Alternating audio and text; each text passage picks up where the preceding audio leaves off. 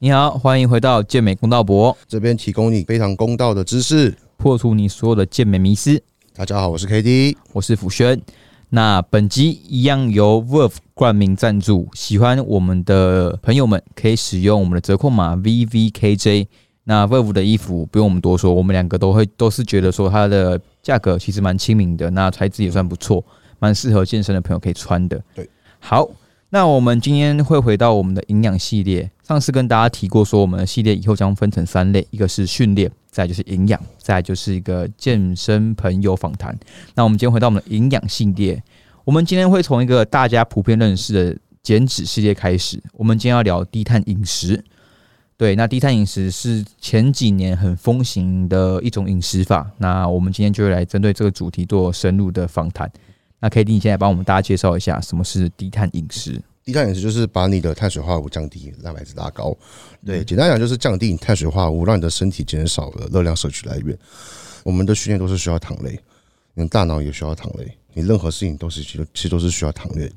但是所以说，如果你把你的糖原减得太低的话，你就会产生大脑怕带。就是锵锵啊，然后晃神晃神的情况。那如果说今天你的工作是需要高专注度的，你要开车，你长时间开车，或者是你是需要精细的专注度的工作的话，其实我会比较不建议把碳水化合物压那么低。对，然后如果你本身情绪也是比较容易暴怒的，我也不建议碳水化合物压太低。对，因为那个就是还蛮容易会造成人家暴怒的低碳嘛。对。那这是我我可以分享给各位知道的，就是碳水化合物很重要，可以帮助你减脂，也可以帮助你增肌，但是过多或过少碳水都不会是最理想的，就是你要选择一个适当的，呃，算是一个适当的量了。嗯，对。基本上以我对低碳饮食的看法，就是其实我们我自己曾经有试过。那的确会像遇到 K D 说到的问题，就是你的情绪会比较低落，而且比较烦躁，注意力也没办法集中。那我自己的见解也会是说，因为我们其实每个人生下来在台湾，台湾就是一个民以食为天嘛，大家都是容易涉及到碳水，你不太可能是什么都有碳水，对，你不该，你不可能是从小吃肉长大的，就是每天每以肉为主食的，所以你的身体系统其实是很习惯以我们的碳水为我们的主要能量来源。对，就是碳水进去变成葡萄糖，然后身体吸收这样子。今天如果我们一直去把碳水一直砍、一直砍、一直砍，那你当然会觉得说很不习惯，因为你的主要能量来源被减少了。对，那这就是大概是我去做个补充。那我们再讨论下一个话题，你觉得减脂？那如果我们刚才谈的是一般的摄取情况，那如果今天要谈到减脂的话，你觉得低碳饮食是适合减脂的吗？我觉得低碳饮食算是蛮适合减脂的。我其实我认同啊，我认同。你先说，因为碳水化合物摄取过多了，我们我们我们讲的低碳，搞不好就是你合适的一个量。你能懂那个意思吗？我懂，我懂。对，就是平常你看哦，其实我我之前有试过，就是我去外面买个卤肉饭，哎，那个卤肉饭一盒才二十五块、三十块，大盒的卤肉饭哦，那个量出来啊，我我其实因为它有卤汁嘛，所以我们就也加进去了哈。其实那个一一百多克嘞。哎，两百多克喽，两百多克的那个手重喽，手饭喽，它其实两百多克等于是八十克碳水，八十克碳水，嗯，对，两百多克其实已经是八十克碳水，其实已经有算蛮多的了，你知道吗？那你在这个情况下，你又去，就是其中一餐哦，那有些人可能早上又会吃什么蛋饼啊，叭叭叭，喝个拿铁啊，然后又吃个小零食啊什么，这个其实加起来，我坦白讲，那个饭量其实真的也很多诶。应该说，大家对食物的选择是错误的，因为食物的选择，应该我们不要讲错，就是没有一定的观念，我觉得会比较好听一点。就你可能觉得你吃的分量是少的，可是你吃的热量的食物来源，它是有各种什么酱汁啊、油啊，然后碳水在堆叠上去的，所以其实相对来说就是很恐怖的一个高的餐点。哎，我突然突然想到一个东西，你说你说，就是有一个 IG 个选手。就是他是 IG 的限动 PO，我已经零碳好多天了。然后他的 IG 动画上面是 PO 一个水果跟一个蛋白质，代表他完全不，他完他他完全没有完全不懂嘞，他完全没有营养素的概念，他完全不懂食物到底是什么。对。对。啊，我有啊，没有碳水，那你那个火龙那个那个水果是是纤维哦，还是我就大概懂 K D 的意思，因为其实像很多人在减脂的时候，他会说他要在实行一个低碳饮食，然后可是很多人很多人却根本不知道说，哎，你吃的这个食物到底是属于哪一类？可能很多人会认为说，哎，纤维也是一类，就吃的蔬菜的纤维是一类，可是其实蔬菜也是归类于我们碳水的里面。那很多其实这样蔬菜，我觉得我没办法把它归类为碳水。红萝卜哎，红萝卜、南瓜那些，呃，南瓜算是。呃，南瓜我会把它归类在碳水，嗯，红萝卜我不会哦，因为我真的觉得红萝卜那个糖分真的太少了，嗯，少到真的是，如果你把它当主食啊，那么你可以吃掉一大锅，你知道吗？哦，对，但是南瓜的话，相对来它的碳水是比较高的，所以我我我可以接受南瓜、芋头这些是碳水，但是你说那个什么，就是菠菜、红萝卜、花菜、红萝卜、花野菜什么的，你要把你叫我把它归类为碳水，我其实。是碳水化合物没有错，非水溶性纤维嘛？嗯，没错。但是你真的叫我把它计算在碳水化合物里面，我绝对无法干到这种事情。你做法应该是跟我一样，就是我们可能在减脂的时候是固定每天就吃那样的量，所以你就根本不用去把它考量到你的碳水里面了，它就是只有固定的分量而已。对，甚至是说我今天要换，我今天要换种类吃的时候，我今天想要多多吃点青菜什么之类，但是我不会把它的那个碳水化合物量计算在里我的。碳水化合物里面，你知道吗？嗯，我知道我已经吃的东西能够够少了。然后那个你大约两百克的蔬菜，大约就二十几克碳水了嘛？没错，差不多。我二十几克碳水，我可以吃一百克地瓜。我当然选择吃地瓜。没错，如果这种空间的话，对，所以我不会把我的蔬菜当做是，甚至萝卜那些，我把它当做是碳水化合物的来源。我会把它归类还是在蔬菜，甚至小黄瓜也是。嗯，对，我会把它归类在蔬菜的部分。了解，了解。对。OK，嗯，那我想问一下，那那你刚才回你的问题，所以基本上我们会建议的是，蔬菜在你在减脂的时候，你其实不会去把它当做是你的主要的营养素，就是热量的一部分，对不对？就是另外算。我我就是额外算它的纤维而已。OK，对对，我不会把它列入碳水化合物。就是我们其实会更注重在说，哎，你整天的纤维摄取量，吃蔬菜去算那个纤维量，而不会是说去吃蔬菜算它热量。对，没错。OK，好。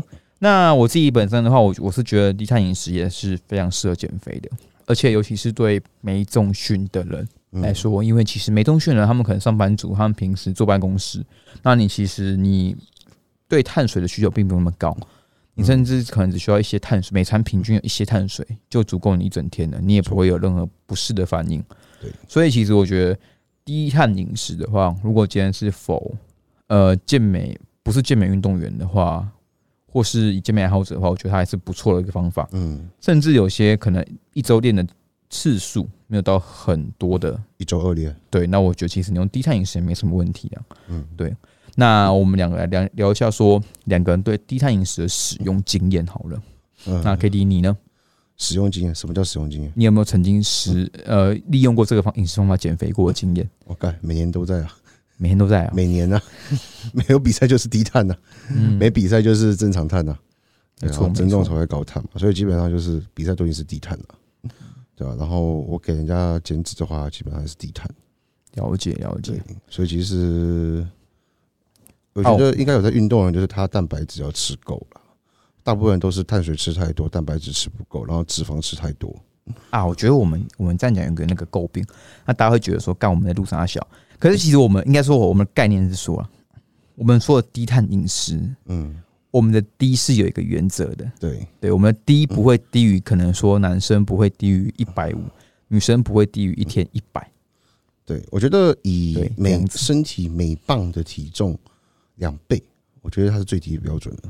没错，对，就等于七十公斤的人，他的碳水化合物应该是不会低于一百四的。对。那基本上的话，那你我如果我们再安排一下，呃，用低碳饮食来进行减脂的时候啊，你觉得脂肪的摄取会变高还是变低？我觉得脂肪的摄取它会在一个论据，一开始可以先拉高，嗯，但是拉高的话，其实也是等同于你的体重，因为八十公斤是八十克脂肪，对，然后蛋白质的话，大约是体重的两倍。对，然后慢慢的、慢慢的，你减减减减，后面你你就慢慢砍你的热量嘛。那砍的话，第一次先从碳水化合物开始砍，砍砍砍，砍到后面的时候，你碳水化合物没办法没办法再砍的话，基本上就是砍你的脂肪。然后脂肪砍到我觉得公斤体重零点八、零点七就已经极限了。嗯，对。然后蛋白质基本上不太会去动它，蛋白质我们不太会去动，差不多这样其实已经是极限，然后再来就是跑碳循环了啦。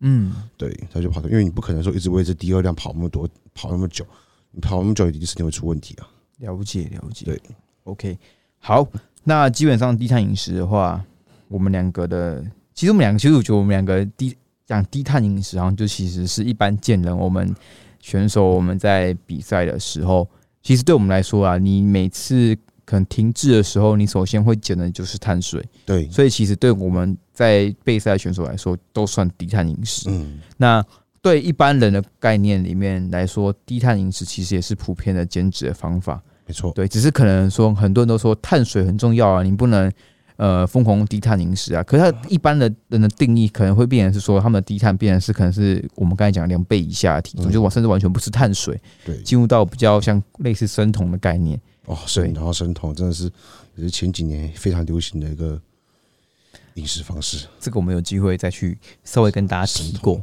对对对，根本根本根本不是一般人可以做得到的事情，好吗？没错没错。好，那基本上低碳饮食的话，我问一下 K D，你觉得嗯低碳饮食执行执行执行，那它需要进行一个回碳吗？要啊，刚刚有讲过嘛，就是嗯，大约我会大约五到十天回一次碳啊，一次的碳回大概就是两天到三天，然后每次的话大约是回低碳的两倍。嗯，对，所以其实它严格来说，我们应该算是个也会有低跟高并高低碳的概念，对不对？对，好，那我们这边跟跟大家来分享一下它的概念意思，就是说，假设你今天是低碳，时间要七天一次，所以其实你可以算你的周期，你可能是十一天为一个周期，或者是八天为一个周期，甚至其实你可以再长一点点，我觉得也 OK 啊。嗯，反正就是看你的呃自己的节奏，对那看体重下降的幅度，然后去给自己安排一天高碳日。那高碳日可能就是以你低碳的两倍或是二点五倍，我觉得可以，然后去为一个碳水的量，那其他两个营养素都不做变动，嗯，这样子去安排。那我想问一下说像你整本身的话，如果我们在给学生安排低碳的话，你会不会到一个值之后就不再动碳水化合物了？值吗？对，还是你会觉得哎干没没掉，我再砍一点，再砍一点，再砍一点？基本上是没掉再砍一点，砍到就是不会低于我那个刚才讲的那个两倍对，哦，但基本上高碳我不会动，高碳不会我会会动。动低碳。OK，对啊，低碳真的动到后面的时候，就是其实有时候你是会变成是你的低碳天数会越来越少。你这低碳可能会变成从七天进一次高碳，然后变成五天进一次高碳，到后面可能会变成四天进一次高碳。对，主要是慢慢把你的代谢拉回来，代谢保持一个平均的数字，而不是说一直无限低热量下去，那个身体会爆掉。了解了解。对，OK，好。那关于低碳饮食的话，这边就是给大家做一个比较详细的去讲解。喜欢的朋友就是可以去利用低碳饮食做一下你的减脂。那我们之后也会陆续介绍你们比较常听到的碳水循环、对断食，或者说生酮。那生酮这这些的话，都是我们都会在之后去陆续给大家去介绍的。今天讲好快哦，对，今天蛮快的。那跟着我没有，我觉得我觉得低碳加断食是不错。哦，这个我认同。低碳加断食不错，但是断食就看时时间的。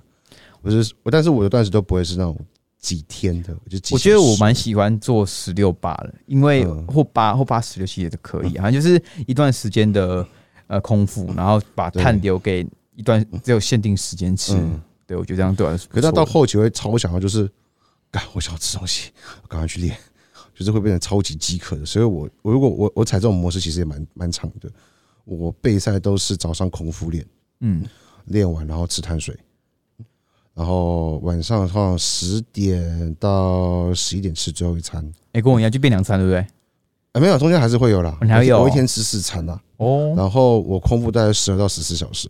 嗯，了解。对对对，空腹大概十到十。你说这样会掉肌肉吗？其实我坦白讲，你也在训练，蛋白质也吃够，你是很难会掉肌肉。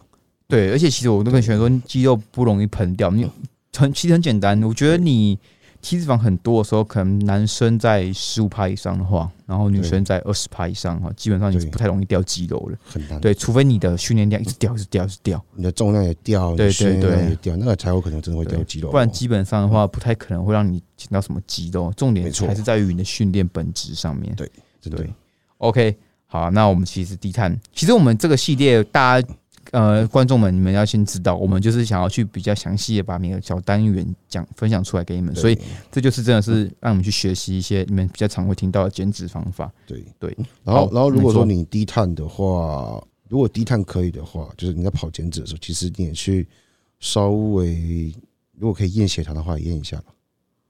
哦，这个我这个我觉得可以，对，因为我觉得对，其呃，今应该应该说了，你们刚刚在进行减脂的时候，有时候嗯一开始你们因为之前减脂前你们的代你们的饮食习惯太差太乱了，所以对有些人其实他代谢是很混乱的没。错，那其实我就觉得说，这个会有两个问题是，你的减你在减脂的时候，一开始身体是需要时间去做调调整的，啊，调整啊，所以你不一定说马上就可以进入减脂。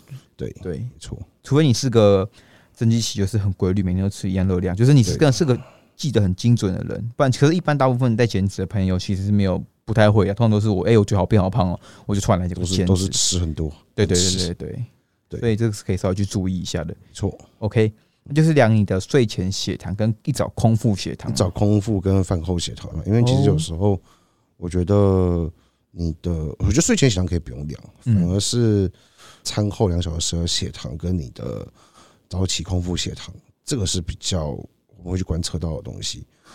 这个去关注好，然后把它每累积下来，基本上你的数据如果都是你在八十五到九十之间的话，甚至八十到八九十之间的话，基本上都算是蛮好的数值。你在减脂增肌的话，基本上都算是蛮不错的一个数值。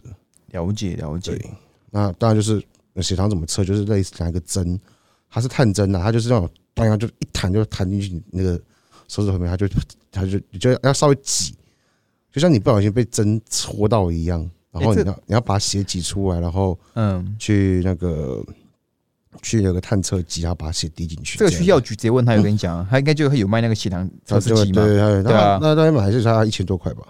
就可是我觉得其实其实特别有使用药物科技的的朋友，我会我觉得这蛮重要的啦，对吧？没错，确实这个这个是因为你们塞的量，或是有时候其实你们吃的碳水比较多啊，多了什么之类的，对。所以其实真的我会蛮建议说，有使用药物的朋友一定要有一人有一台，然后去可以测一下。这倒是真的。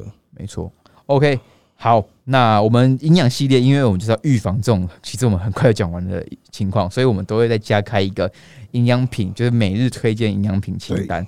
因为这个其实之前有录过一个大的，可是我怕观众会忘记，所以我们决定还是每集 营养系列，我们都会再重复提一个我们觉得很重要的营养品。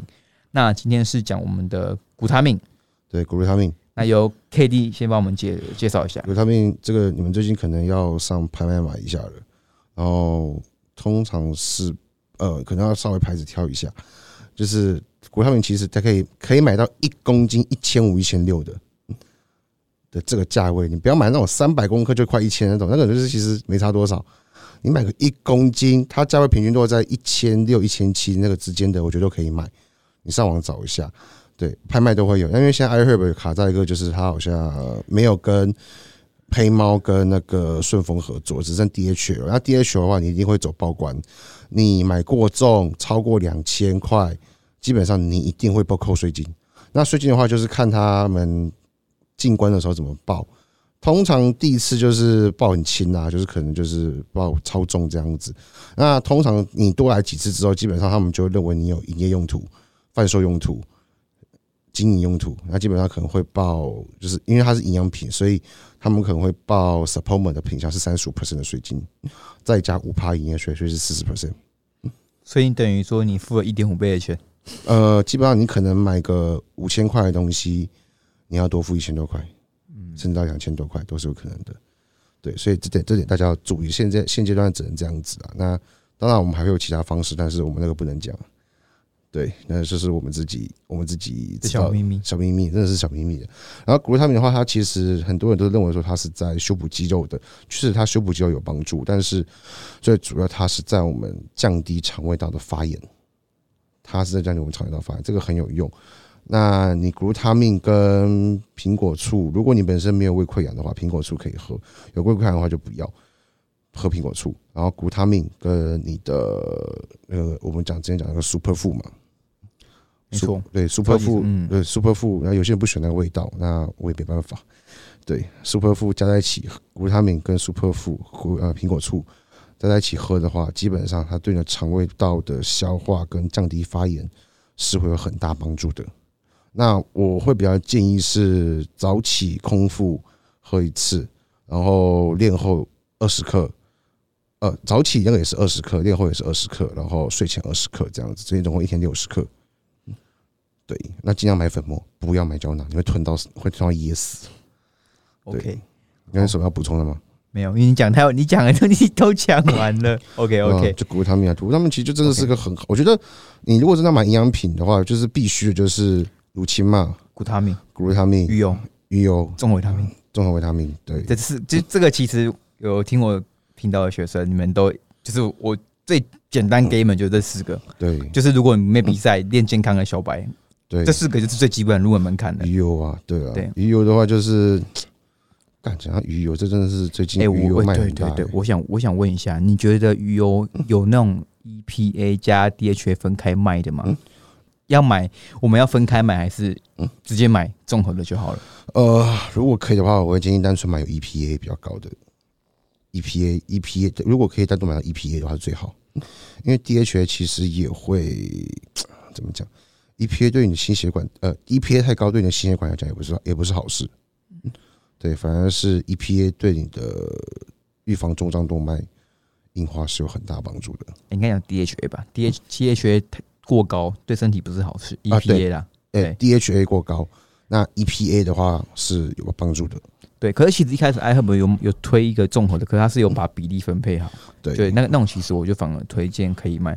但最近其实是有因为呃学生会说，哎、有些牌子它有在做单纯卖 EPA 或 DHA 的，嗯那其实我会我我我会个人是比较建议说，你就买综合的，可是你看一下比例就可以了。对对，因为你因为综合的是这个钱，那如果你单罐各一罐的钱加起来是综合的两倍，那你当然是选综合的就好了。没错。没错。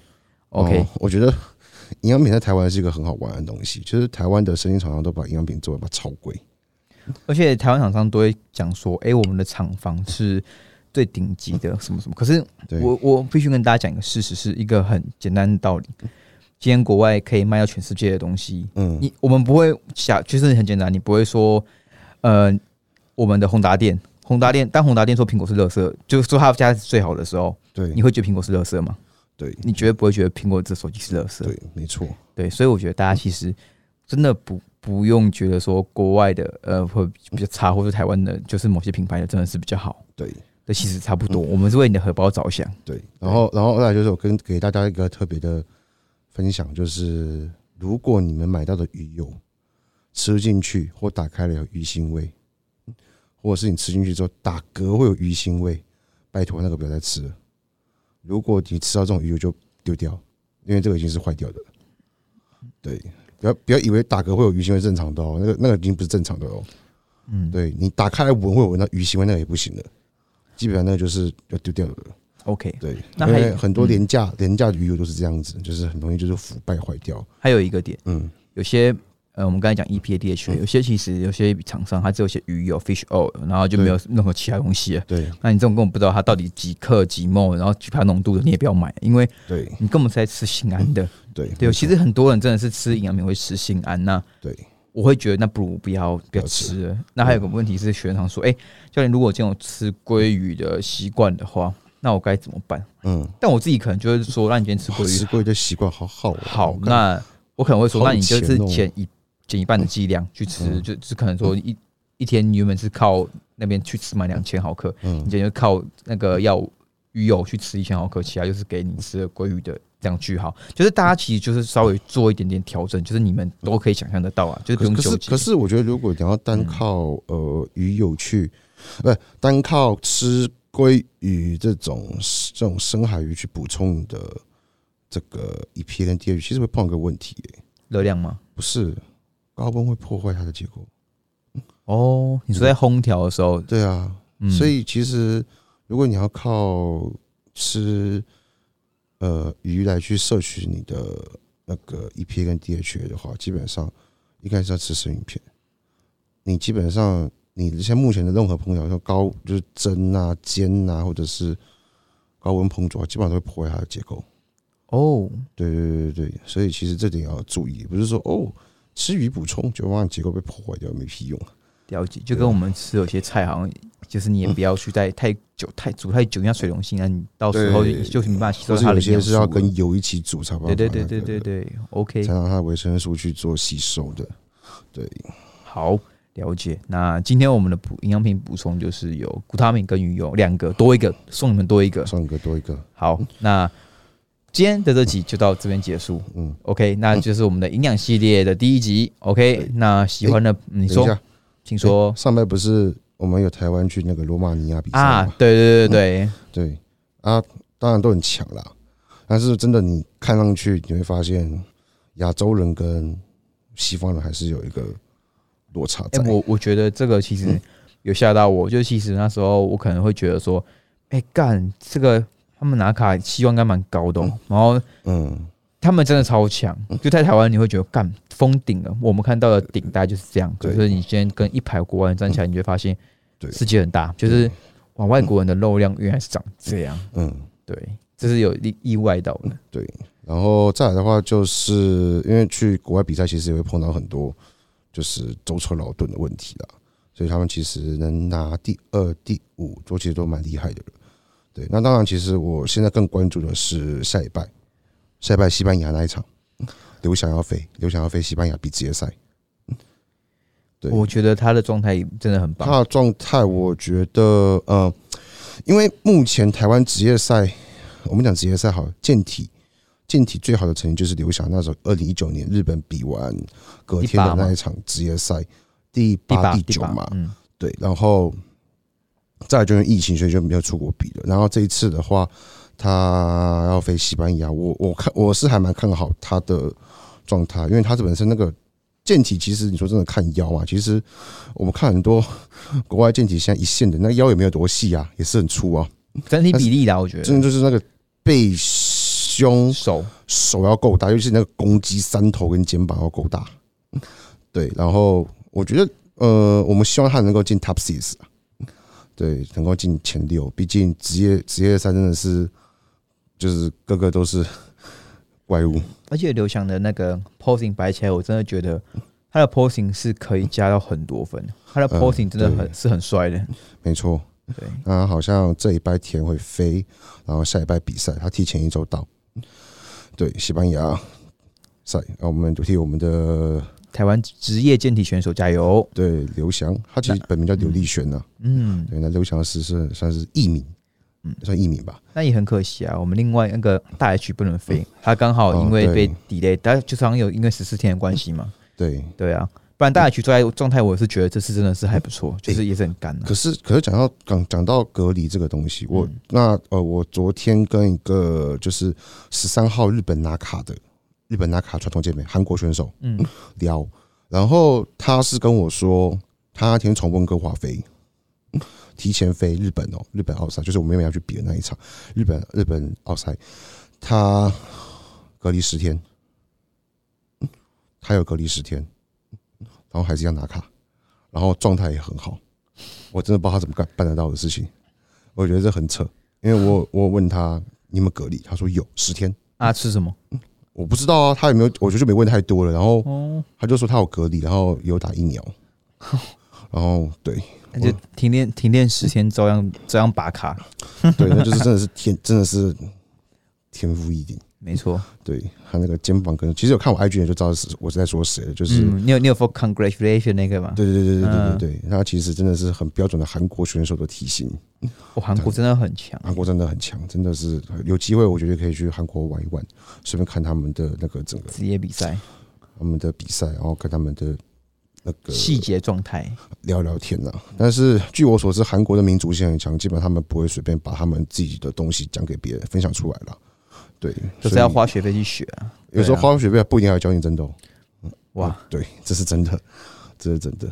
所以像其实额外一提，像那个之前杰克有分享过那个去韩国学回来的一些经验，其实大家也是要，就是要，其实你们大家真的是现在台湾，你看我们台湾其实还算都是很愿意分分享一些知识回来给大家对听的，所以大家其实真的是可以多看看，然后去吸收不同的知识啊。没错。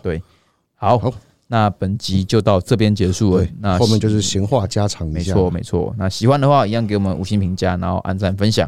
对，OK，那我们下期再见，拜拜拜拜